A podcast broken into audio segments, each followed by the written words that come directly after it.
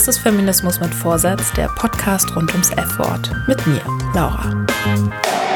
Na, du Feministin, werde ich nun ab und zu begrüßt. In mir fängt es dann direkt an zu rödeln.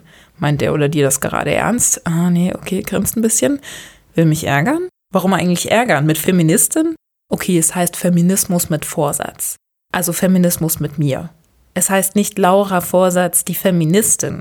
Vielleicht ein bisschen kleinlich, aber der Podcast, diese Reise in Feminismen, ist immer noch ein Experiment und Experimente können auch anders ausgehen als erwartet. Ich könnte mir das alles ganz genau angesehen haben und feststellen, nö, nö, doch nichts für mich. Aber was genau ist dann nichts für mich? Gleichberechtigung für alle soll nichts für mich sein? Das wäre verrückt. Also doch Feministin. Nennst du dich schon Feminist oder Feministin oder weißt du dafür noch zu wenig? Sind die Achselhaare noch zu kurz und die BHs noch nicht verbrannt? Nun habe ich den Podcast so genannt und trotzdem noch nicht 100% Frieden mit dem Begriff geschlossen. Immerhin bin ich in bester Gesellschaft, denn selten habe ich so viele Sprachnachrichten bekommen wie auf die Frage, was hindert dich daran, dich Feministin zu nennen? Mich hält eigentlich nichts davon ab, mich als Feministin zu bezeichnen. Und für mich ist eigentlich jeder, der für die Gleichstellung der Geschlechter ist, feministisch. Hier wäre für mich vielleicht die nächste Frage, ob dann Feminismus das richtige Wort dafür ist oder ob man ein anderes Wort dafür braucht, was nicht ein Geschlecht äh, hervorhebt, sondern beide Geschlechter oder alle möglichen Geschlechter gleichstellt. Dadurch, dass meine Mutter sich als Feministin bezeichnet hat und ich das aber irgendwie als Teenager nicht cool finden konnte, was meine Mama macht, habe ich diesen Begriff nie für mich verwendet. Und natürlich Imanze als Schimpfwort wollte ich natürlich auch nicht genannt werden. Und tatsächlich, dass ich dann das erste Mal mich als Feministin bezeichnet habe, ist tatsächlich mit 17 durch meinen heute besten Freund passiert, weil ich ihm das erzählt habe von meiner Mutter in der Annahme, dass er das auch uncool findet. Aber er hat halt gemeint so, hä, nee, ist doch voll cool, ist doch voll wichtig. Ich bezeichne mich nur ungern als Feminist, weil der Begriff so viel Missverständnisse und so viel verschiedene Erwartungen und Positionen in sich trägt, dass es fast schon gefährlich ist, sich als Feminist, vor allem als Mann, zu bezeichnen.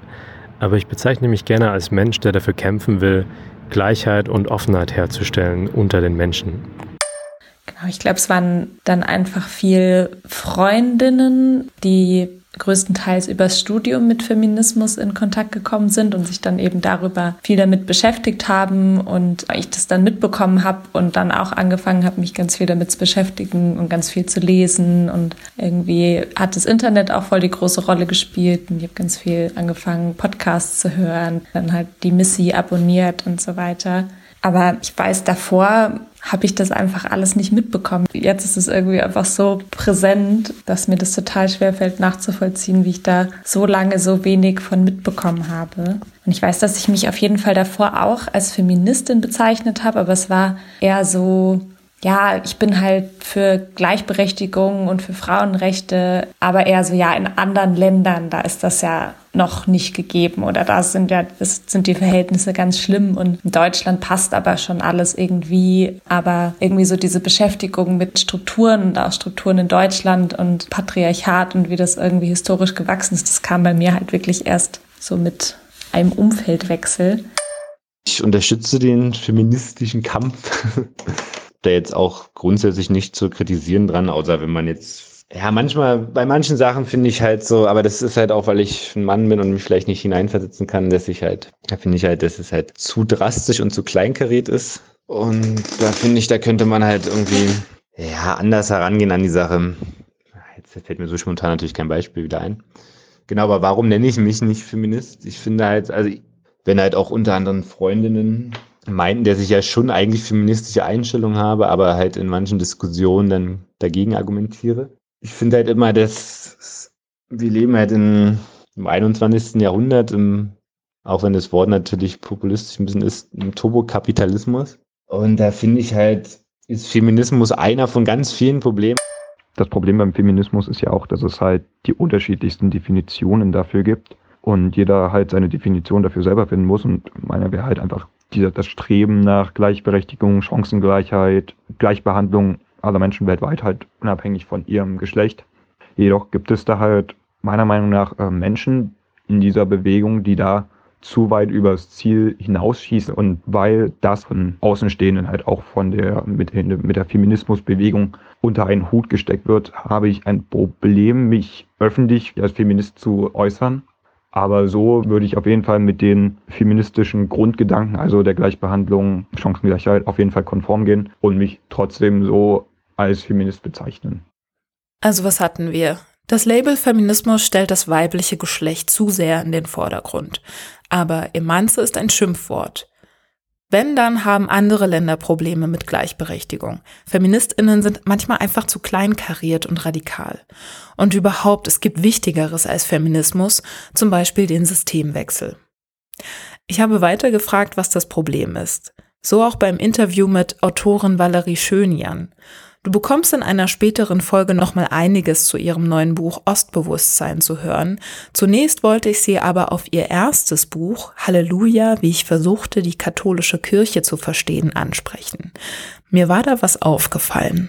Ich würde noch mal zurückgehen zu dem Projekt, über das ich dich das erste Mal so beruflich auch entdeckt habe. Und das war ja mit dem katholischen Priester. Mhm. Und was mir damals schon so krass aufgefallen war, ist, dass du da vorgestellt wurdest mit, aha, das ist Valerie Schönjan und sie ist äh, links, feministisch und kirchenfern. Irgendwie so war das immer so das Label oder ich glaube, ich weiß gar nicht, ob es so auch auf dem Buchrücken ja, ja. steht, aber schon so äh, drei Stempel irgendwie auf einmal in deine Stirn geknallt. Voll. Und das war auf jeden Fall auch noch so eine Zeit, wo ich also niemanden in meinem näheren Umfeld kannte, der gesagt hätte, ich bin Feministin, ich bin feministisch.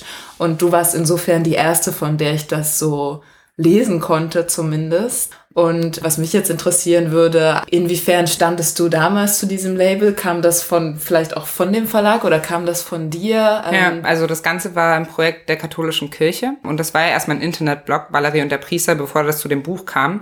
Und organisiert hat das eine Agentur in Köln. Und das war eben tatsächlich das Label, was sie gesucht haben. Also die haben gesucht, eine linke feministische Journalistin, die kirchenfern ist, aus der Großstadt. Und dann rief mich ein Freund an und meinte, hey, das bist doch du. Also ich habe das Label tatsächlich so so von außen äh, zugeschrieben bekommen, aber dachte schon, ja, okay, das stimmt schon. Ne? Und ich kenne natürlich irgendwie alle äh, Problematiken, wenn es um Definitionsfragen geht. Da kann man natürlich ewig drüber streiten, was ist links, was ist feministisch. Aber so äh, von der Stoßrichtung, was Leute damit ungefähr in Verbindung bringen, haut das schon hin.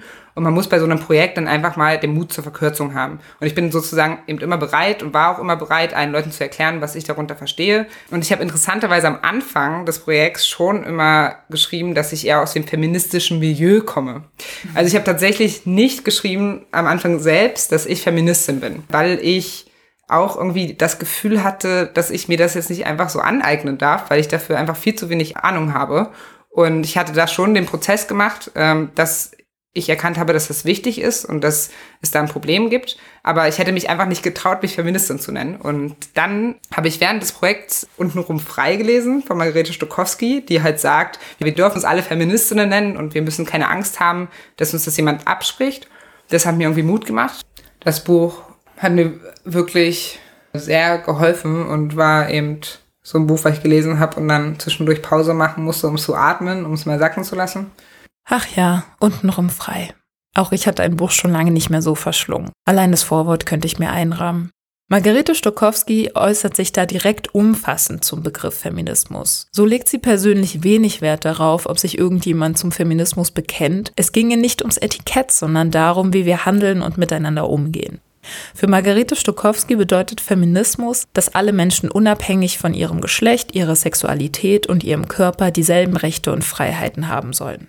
Dabei gehört für sie Feminismus, Rassismus und Klassenunterdrückung zusammen und zusammen weg.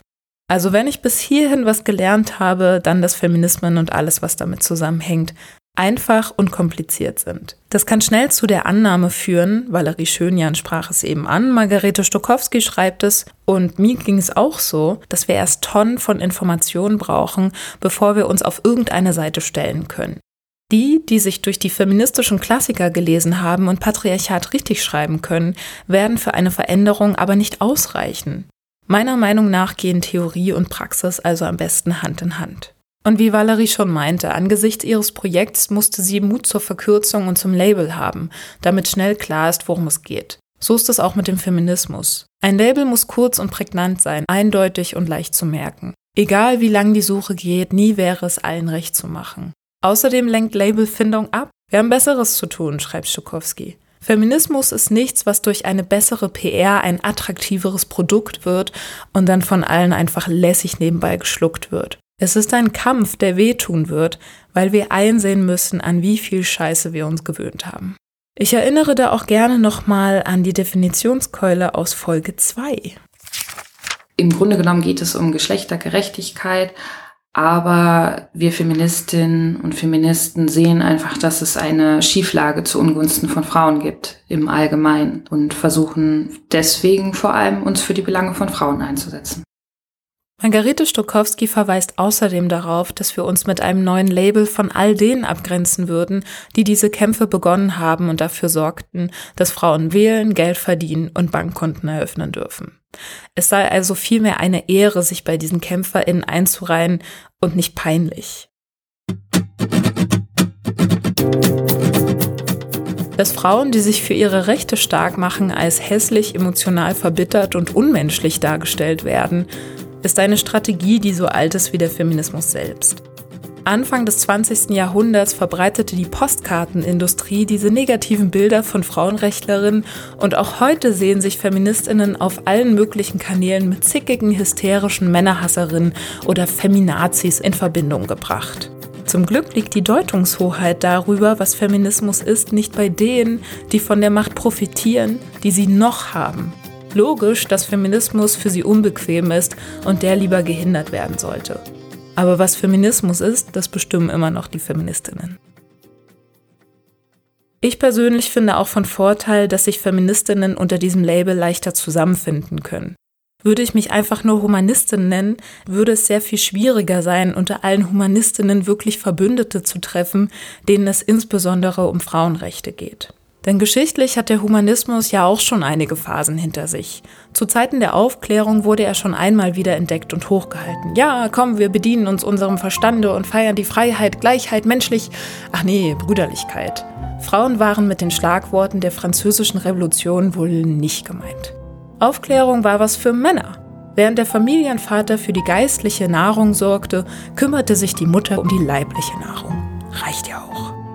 Dank No More Bullshit, dem Handbuch gegen sexistische Stammtischweisheiten, wurde mir auch nochmal klar, dass Humanismus sich primär auf eine philosophische Geisteshaltung bezieht. Humanismus bleibt theoretisch und setzt nicht auf konkrete politische Maßnahmen gegen Diskriminierung. Da werden eher Diskussionszirkel geführt und antike Schriften übersetzt. Moderne Humanistinnen können natürlich politisch aktiv sein. Der Begriff Humanismus beinhaltet den Anspruch auf soziales Engagement aber nicht. Feminismus dagegen schon. Naja, und vielleicht so kam es mir dann, zögerte ich am Anfang auch deswegen, mich Feministin zu nennen. Weil ich wusste, dass Lesen und Wissen aufsaugen nicht mehr reichen würde und ich ins Tun kommen müsste. Naja, und das ist anstrengend. Nur wird Denken allein die Welt nicht ändern. Besonders interessant finde ich ja, wie sich Personen der Öffentlichkeit zum Feminismus positionieren. So hörte ich schon vor einer Weile, wie Colleen Ulmen Fernandes im Interview bei Deutschland 3000, einem meiner absoluten Lieblingspodcasts, höflich vor dem Label der Feministin zurücktapste. Wie gut, dass Margarete Stukowski neulich ebenfalls geladen war und darauf reagieren konnte. Ich hatte hier auch schon mal zu Gast die Moderatorin Colleen Ulm Fernandes, mhm. die äh, jetzt selber feministische Reportagen macht. Aber die hat mir dann gesagt, sie würde sich nicht Feministin nennen. Ich hab, ich kann ja auch die Stelle mal vorspielen, weil mich interessieren würde, was du dazu sagst. Also wenn ich jetzt sage, ich bin Feministin, kommen dann bestimmt irgendwie 20 noch Feminist feministischere Feministinnen, die irgendwie sagen, nee, Moment mal, du hast aber das und das gemacht, das geht gar nicht. Und ich will eigentlich mehr, die Gleichberechtigung ist mir wichtiger. Ich will mich da nicht mit Begrifflichkeiten aufhalten. Aber vielleicht kommen auch 30 von denen, die mit 15 ein Poster von dir an der Wand hatten und dachten, oh, wenn Colleen Feministin ist, ist es vielleicht auch was für mich. Ja, letztendlich geht's doch darum, möglichst viele mit ins Boot zu holen. Aber ich habe irgendwie bei manchen das Gefühl, das wollen die gar nicht. Die wollen irgendwie unter sich bleiben und da möglichst nicht so viele Menschen mit reinholen und möglichst irgendwie so ein kleiner, exklusiver Kreis äh, bleiben und da sollen möglichst, also das ist irgendwie so ein Club mit einer geschlossenen Tür, wo irgendwie niemand rein darf. Ähm, ja, schade, aber ich kenne auch diese Haltung. Aber ich meine, was heißt schade? Also kann ja, kann sich ja auch immer noch ändern, wenn wenn sie sich vielleicht mehr damit beschäftigt oder andere Leute kennenlernt oder so. Und das ist auch alles okay. Man muss sich nicht Feministin nennen. Das ist eigentlich ist es scheißegal, ob man sich so nennt oder nicht, ja. So, und jetzt, es gab ja jetzt äh, diese Stelle, wo sie gesagt hat, mir geht's eher um Gleichberechtigung mhm. oder so. Und das ist natürlich, das ist, ich meine, mir bricht das Herz, wenn ich das höre, ja, weil ich meine, es geht ja um Gleichberechtigung, ja, Gleichberechtigung zwischen Geschlechtern, zwischen unterschiedlichen sexuellen Orientierungen, unterschiedlichen Körpern und Aussehen und so. Und ähm, das geht natürlich in viele, viele andere Themen über. Also dann geht es auch um Diskriminierung bezüglich der Herkunft. Und wenn Leute dann sagen, ja, ich will einfach nur so, ja, Gleichberechtigung halt, es ist Feminismus. Ja, es ist, es ist dasselbe. Es gibt unfassbar inspirierende Menschen, die sich Feministin nennen. Es gibt öffentliche Personen, bei denen ich mir ein Bekenntnis wünschen würde. Und es gibt Leute, die sich mit dem Label zu schmücken wissen.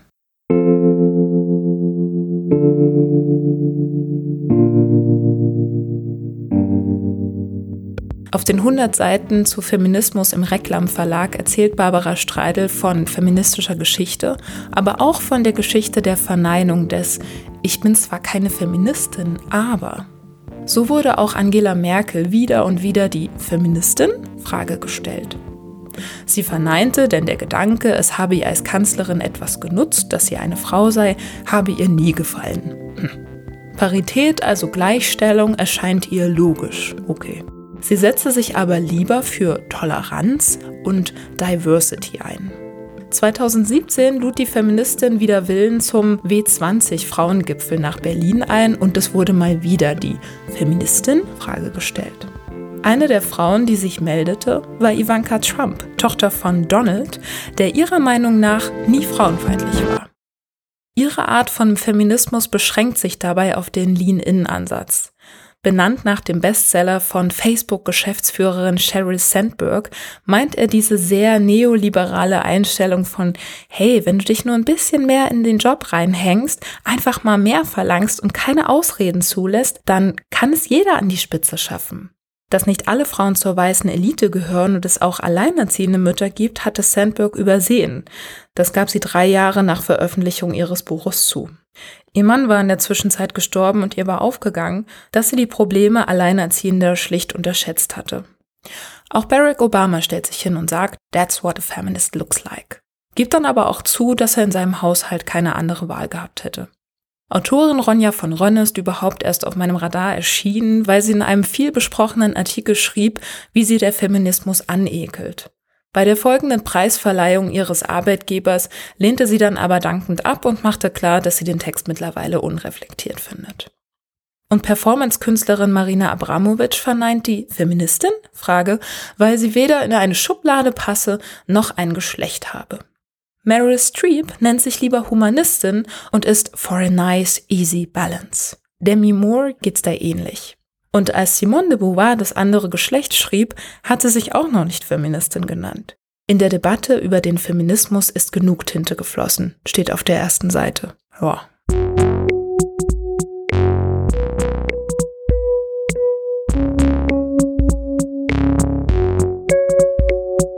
Man kann Frauen und dem Feminismus unglaubliche Dienste erweisen, ohne sich Feministin zu nennen, schreibt Stokowski. Man kann ihnen auch sehr schaden, obwohl man sich so nennt. Es ist kompliziert.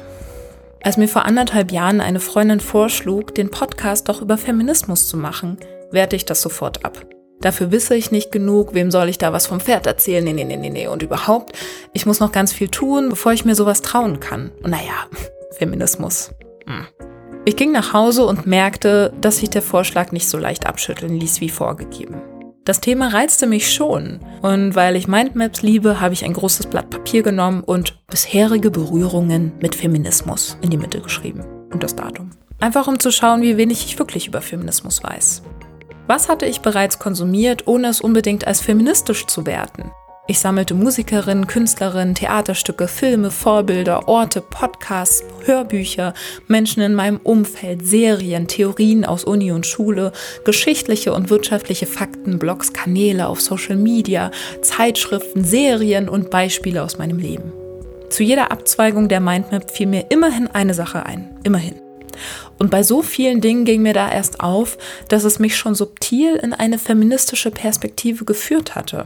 Da war zum Beispiel das Buch Wüstenblume von Baris Diri. Ich muss so 17 gewesen sein. Und sie schreibt dort über Female Genital Cutting. Das meint den Vorgang, bei kleinen Mädchen teilweise oder vollständig die äußeren Geschlechtsorgane zu entfernen. Darunter ist oft auch die Klitoris. In der elften Klasse sollten wir dann eine Rede über ein selbstgewähltes Thema halten.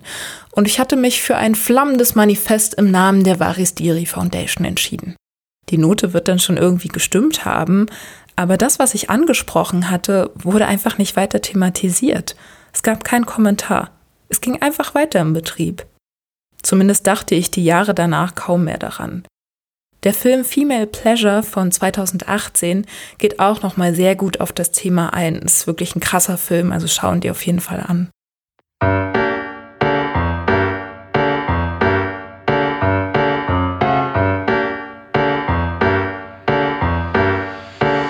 Ich liebte und liebe die Bilder von Frida Kahlo, dekorierte mein Bücherregal mit Werken von Simone de Beauvoir, fragte mich manchmal, was Pippi Langstrumpf oder Mulan aus dem gleichnamigen Disney-Film jetzt tun würden, oder fühlte mich stets von starken oder zumindest als solche vermarktete Frauen hingezogen. Patti Smith oder Coco Chanel oder Oprah Winfrey oder J.K. Rowling. Ich hatte mir mal eine Emma-Ausgabe besorgt, sah zumindest die erste Staffel Girls mit Lena Dunham, feierte Persepolis als meinen lebenslangen Lieblingsfilm, hörte zum ersten Mal vom Bechtel-Test und von Leuten, die Bachelorarbeiten über feministische Pornos schrieben, hatte Angst vor Slut-Shaming, ärgerte mich über Machismo in Lateinamerika, regte mich mal über den Gender Pay Gap oder das Ehegattensplitting auf, hörte im Maxim Gorki Theater eine feministische Rede und auf irgendeiner Party Soki.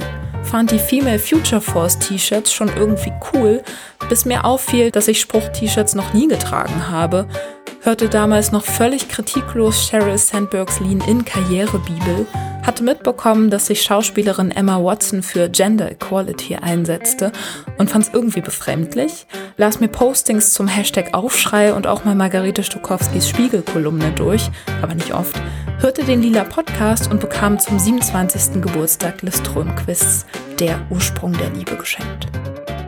Popkultur als Einstiegsdroge in den Feminismus aus meiner Sicht war Feminismus plötzlich überall. Alles war irgendwie feministisch oder eben gerade nicht. Beyoncé danste sich vor einem riesigen Feminist-Schriftzug ein ab, untermalte ihren Song Flawless mit Chimamanda Ngozi Adichie's Essay We Should All Be Feminists und Millionen Menschen bekamen es nochmal und nochmal zu hören. Feminist. The person who believes in the social, political and economic equality of the sexes. Das hätte Beyoncé nicht machen müssen, hat sie aber. Ich sah Emma Watsons Rede für die He for She Kampagne. When I was eight, I was confused being called bossy because I wanted to direct the plays that we would put on for our parents, but the boys were not.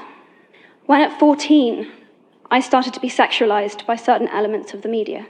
When at 15, my girlfriends started dropping out of their beloved sports teams because they didn't want to appear muscly. When at 18, my male friends were unable to express their feelings.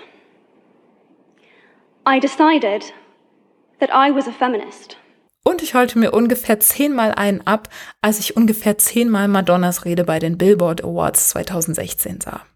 Thank you for acknowledging my ability to continue my career for 34 years in the face of blatant misogyny, sexism, constant bullying, and relentless abuse. Ja, das stimmte einfach alles. Jedes Wort, jede Geste, jede Träne war perfekt gesetzt. Performerin eben. Meine Mama hat mir, glaube ich, schon mit zwölf mal ein T-Shirt mit einem Madonna-Print geschenkt, was ich damals so irgendwie cool und dann aber irgendwie auch nicht so cool fand, weil ich damit nichts anfangen konnte und es dann doch irgendwie als zu poppig trashig und ich mich eher so crunch rockig zugeordnet hätte und auch oder viel eher ein Nirvana-T-Shirt getragen hätte oder habe als ein Madonna-Shirt, obwohl ich wahrscheinlich Madonna schon immer näher war als äh, Kurt Cobain. Und deren Wandel so mitzuverfolgen und dass das in Ordnung ist, dass sie zum Beispiel Confession on a Dance Floor gemacht hat, dieses Album, wo sie sich so im Body rumregelt und wo ich auch noch weiß, als ich das dann geschenkt bekommen habe von meiner Mom, dass ich mich irgendwie so ein bisschen daran gestört habe, dass sie quasi so im hohen Alter jetzt einen auf jugendlich macht, aber tatsächlich nicht aus der Empörung darüber heraus, dass ich dachte, das muss sie doch überhaupt nicht machen. Sie ist auch so attraktiv, sondern eher aus so einer sogenannten Stutenbissigkeit, dass ich so dachte, äh, sie soll mal den Jungen das Feld überlassen. Etwas, was ich heute einfach nie wieder sagen würde, so dass es gewisse Kleidung nur für eine gewisse Altersklasse gibt oder man darf ab dem und dem Alter kein Bikini mehr tragen oder welche Stories oder welche Stimmen ich da von meiner Oma sonst noch im Hinterkopf habe, die ähm, wohlgemerkt sehr gut in Form ist, aber seit ungefähr 30 Jahren keine kurzärmeligen Shirts mehr trägt, weil sie meint, sie hat äh, Fledermausarme. Madonna lenkte während ihrer Karriere immer wieder den Blick auf die unterschiedlichsten weiblichen Identitäten. Nicht nur Hure oder Heilige, sondern eben auch mal Bräutigam, der mit Britney Spears und Christina Aguilera rumknutscht. Während Madonna wegen ihrer Unabhängigkeit, die sie sich in kapitalistischen Abhängigkeitsverhältnissen erarbeitet hatte, zum einen als Role Model für Feministinnen gefeiert wird, erheben sich genauso Stimmen, die an ihr genau das kritisieren, was dem Popfeminismus so gern vorgeworfen wird. So hieß es 2011 in der Emma, aus Feminismus wurde Narzissmus und Konsumismus. Wer sich Madonna zum Vorbild nehme, instrumentalisiere seinen eigenen Körper, schreibt die Autorin Charlotte Raven weiter. Ich persönlich war total überrascht, wie feministisch sich Madonna schon vor Jahrzehnten äußerte. In Interviews beschwert sie sich, dass sie kaum zu ihrer Musik befragt wird, sondern eher ihr Aussehen oder Persönliches im Mittelpunkt steht. Ich machte so einige Wiederentdeckungen von popkulturellen Erzeugnissen, die ich erst im Nachgang als feministisch bewerten würde oder vielleicht auch feministisch überbewertete. Geht nicht nur mir so. Also die erste Person, die mir einfällt, die ich da krass bewundert habe, ist halt Ronja Räubertochter, die auch einfach viel cooler gewesen ist als diese ganzen anderen Heldengeschichten, die ich da auch noch so gelesen habe. Weiß ich nicht, so griechische Sagen fand ich ganz spannend, aber ne, das sind so klassische Männerhelden, die da irgendwie durch ihre Kraft alles schaffen. Und Ronja ist halt, naja, das ist halt einfach eine sehr unter die Haut gehende Geschichte von einer ja, feministischen Heldin halt. Tic-Tac-Toe ist eine ganz tolle Band und alle anderen, die was anderes behaupten, haben nämlich keine Ahnung. Und ich, ich glaube, dass Tic-Tac-Toe mich schon halt als Grundschülerin zur Feministin gemacht hat, ohne dass ich das wusste. Ne? Weil die singen einfach so, leck mich am A, B, C, D, E, F, G, M,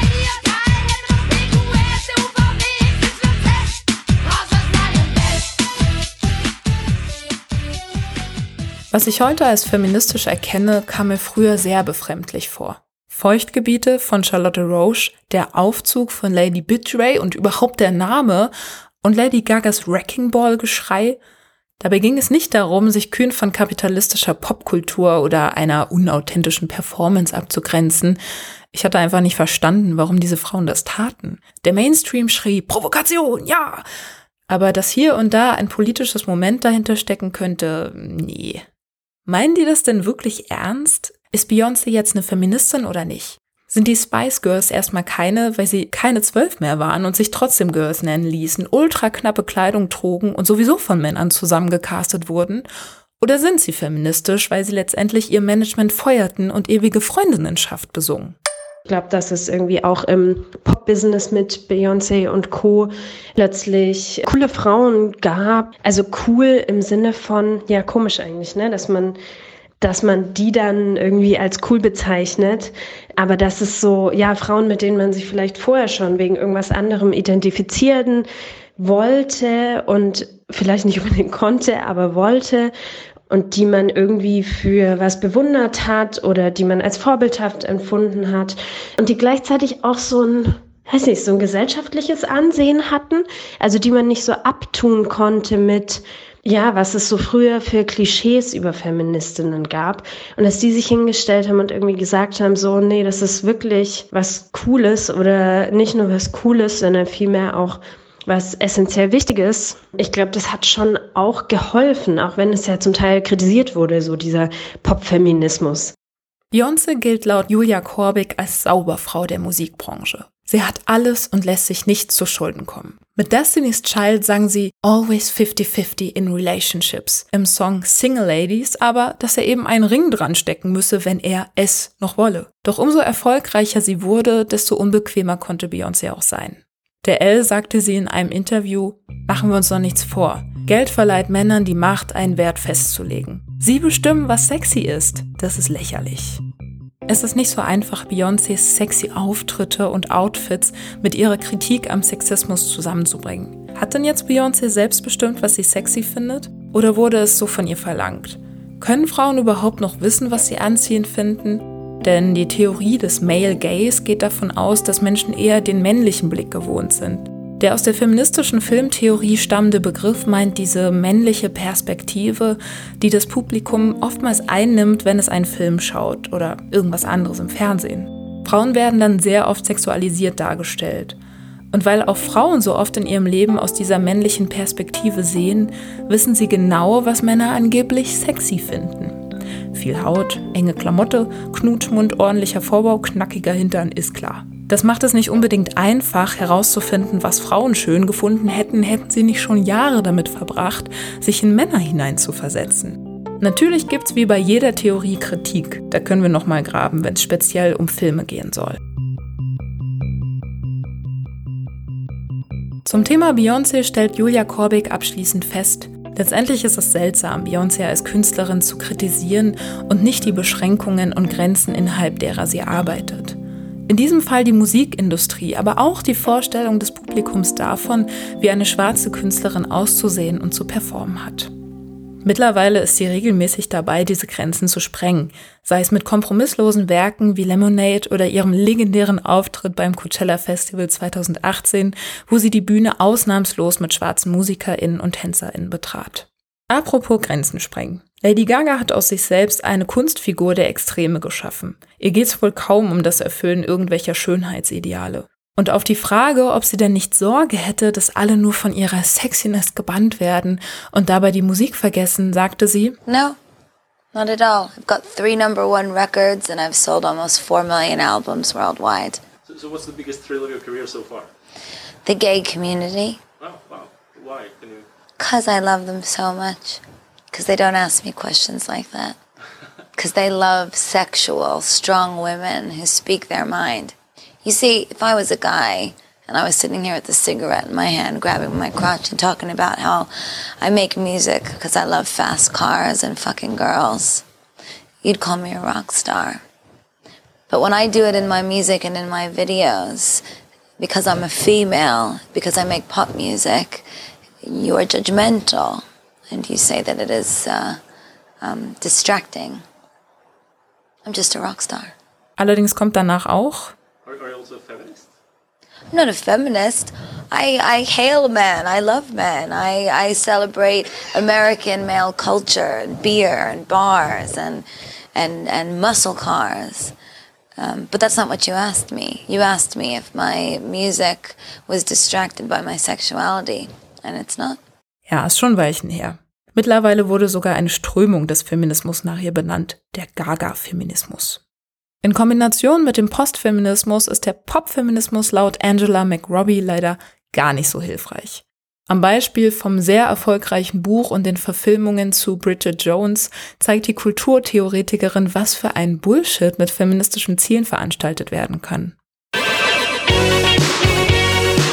Gezeigt wird also die mädchenhafte Bridget, die doch schon alles darf. Sex mit wem sie will, Alkohol wann sie will, Zigaretten, Geld, Partys. Da brauchst du nur echt keinen Feminismus mehr. Denn letztendlich, so suggeriert die Geschichte, will Bridget trotz Feminismus immer noch das, was alle Frauen wollen. Sie träumt ununterbrochen von der romantischen Liebe, Mr. Right und Kindern. Ihre größte Angst, das Ende als alte Jungfer. Es ist also nicht bei allen kulturellen Erzeugnissen so krass diskutabel, ob das jetzt feministisch ist oder nicht.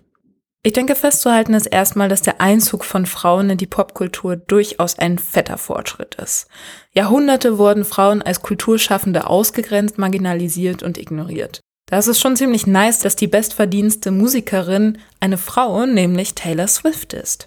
Ihre Songs sind zwar ziemlich unpolitisch, aber immerhin rief sie bei den US-amerikanischen Midterm-Wahlen im November 2018 dazu auf, für Kandidatinnen zu stimmen, die sich für die Rechte von Frauen, LGBTIQ und für Antirassismus einsetzen. Nicht so passend für den Mainstream wie die Popsternchen waren die Riot Girls. Warte, Riot Girls. Girl. waren die Riot Girls aus den USA der 90er. Die Musikerinnen hatten keinen Bock mehr darauf, dass Punk und Hardcore von Machos geprägt wurden, gründeten ihre eigenen Bands und ließen mich wünschen, früher geboren zu sein. Kathleen Henner war mittendrin. Sie organisierte feministische Veranstaltungen, brachte mit Freundinnen Science raus, also Magazine im Do-it-yourself-Style, die sich einem spezifischen Thema widmeten, also zum Beispiel der Diskriminierung von Frauen in der Punk-Szene, war Namensgeberin für den Nirvana-Song Smells Like Teen Spirit und prägte die Riot Girl-Bewegung mit ihren Bands Bikini, Kill und Le Tigre. Der Film The Punk Singer ist auf YouTube zu sehen und beweist mal wieder, dass Feminismus nicht erst seit gestern am Start ist und die unterschiedlichsten Ausprägungen haben kann. If I wouldn't have admitted to myself that like the sexual abuse stuff that happened in my life, it wasn't just like one thing that happened when I was little and also how my dad treated me and blah blah blah. It was like all of these different things. Like I would never want to tell everybody the whole entire story because it sounded crazy. It sounded just like too big of a can of worms. Like, who would believe me? And then I was like, other women would believe me.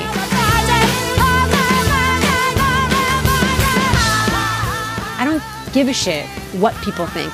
I know what's real. I don't care if people don't think feminism is important because I know it is. Anne Wiezorek, Initiatorin des Hashtags Aufschrei, schrieb vor einigen Jahren in der Zeit, als Beyoncé dieses Jahr bei den MTV Video Music Awards vor der Videowand mit dem Wort Feminist stand, während die Schriftstellerin Chimamanda Ngozi Adichie aus dem Off die Definition von Feminismus zitierte, sahen und hörten das sehr viele Menschen jeden Geschlechts. Wie viele genau lässt sich natürlich nicht sagen, aber man darf mutmaßen, die Zuhörerzahl war größer als bei der jüngsten Vorlesung der Philosophin Judith Butler. Ist das nun schlimm? Ist das eine dadurch wichtiger als das andere oder gar richtiger? Natürlich nicht. Vielmehr zeigen diese Beispiele sehr schön, dass es verschiedene Herangehensweisen an Feminismus gibt. Glücklicherweise. Die spielerische und künstlerische Auseinandersetzung erreicht Menschen, genauso wie die auf akademischer Ebene. Ob Butler oder Beyoncé, beide tragen dazu bei, den Feminismus auf ihre Weise inhaltlich voranzutreiben und Menschen näher zu bringen. Die eine vorwiegend in Songzeilen auf einer Riesenbühne, die andere in theoretisch anspruchsvollen Vorträgen und akademisch voraussetzungsreichen Büchern. Zitat Ende. Damit kann ich mich erstmal zufrieden geben. Wäre da nicht dieser Kapitalismus? Missy Magazin Mitgründerin Sonja Eismann nennt es als eine der größten Herausforderungen der Vereinnahmung durch den Kapitalismus zu widerstehen. Denn der Kapitalismus hat entdeckt, dass man mit feministischem Engagement Geld machen kann. Besonders offensichtlich wird diese Feminisierung der Konsumwelt, wenn billige HM-T-Shirts mit Girl Power oder Feminismusaufdruck über die Ladentische gehen. Feminismus wird tragbar, okay, aber hergestellt wurde der Kram ja trotzdem von unterbezahlten Näherinnen des globalen Südens. Das ist sicherlich nicht so feministisch, wie sich das Käuferinnen dieser T-Shirts dachten.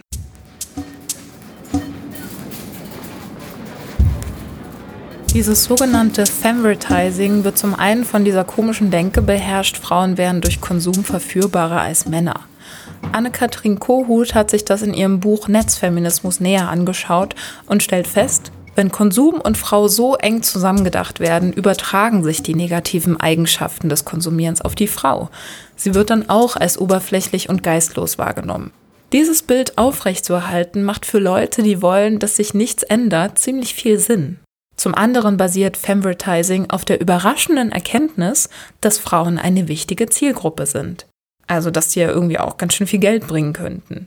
Die Entdeckung scheint es in der Geschichte öfter mal zu geben. Eine schöne Anekdote dazu gibt's aber aus dem Jahr 1929. Bis dato hatte die American Tobacco Company nämlich erfolglos versucht, das gesellschaftliche Tabu rauchender Frauen abzubauen, um sich einen neuen riesigen Absatzmarkt zu erschließen. Werbeberater Edward Bernays untersuchte den Fall gewissenhaft und plante seinen großen Coup. Er rekrutierte einige junge Frauen und trug ihnen auf, bei der großen Osterparade öffentlichkeitswirksam Fackeln der Freiheit, also Torches of Freedom, zu entzünden, also Zigaretten. Der Presse verkaufte er das Spektakel als Protestaktion gegen die Unterdrückung der Frau und die Bilder gingen um die Welt. Und diese Verknüpfung von Rauchen und Freiheit hält sich ja irgendwie bis heute, oder? Aber so ein Weichspülfeminismus wollen wir nicht. Sagt Sonja Eismann. Sie möchte nicht, dass es jetzt heißt, wir haben alles erreicht, jetzt müssen wir nur noch sexy werden. Denn solange die neuen Rollenbilder des Popfeminismus nicht in den Alltag übertragen werden können und das Ziel immer noch Ausbeutung ist, muss eine feministische Kritik immer auch mit einer Kritik am Kapitalismus einhergehen. Und da schließt sich irgendwo der Kreis. Wo Feminismus als ein kleiner Kampf von vielen abgetan wird, ist nicht klar geworden, dass Feminismus ein Teil des großen Ganzen ist und mit allem zusammenhängt. Ich finde, das ist genau der Punkt, dass es bei Feminismus ja um mehr Freiheit geht und auch mehr Wahlfreiheit nach meinem Verständnis.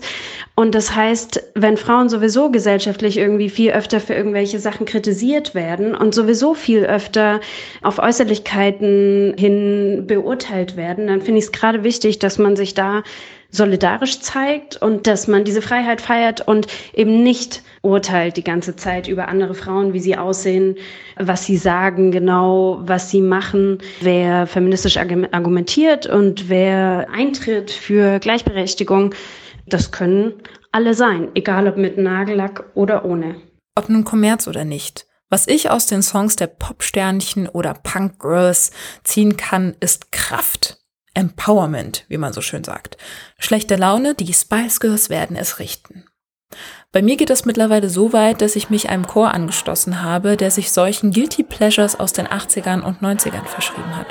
Wir heißen übrigens Projekt Kiezchor und sind für Auftrittsvorschläge an booking at projektkiezchor.de offen. Und wo wir schon mal bei solchen kapitalistischen Machenschaften sind, möchte ich mich natürlich wie immer bei meinen neuen UnterstützerInnen bei Steady und PayPal bedanken. Tausend Dank also an Jenny, Andreas, Judith und Bene. Und damit verbunden ist auch nochmal der Aufruf, wenn dann bei Steady jährliche Mitgliedschaften abzuschließen, weil sonst super viel Geld für Transaktionskosten drauf geht. Und wenn du jährlich blöd findest, gibt's ja noch den PayPal-Link in den Show Notes. So, ich sende feministisch vorsätzliche Grüße. Bis zum nächsten Mal.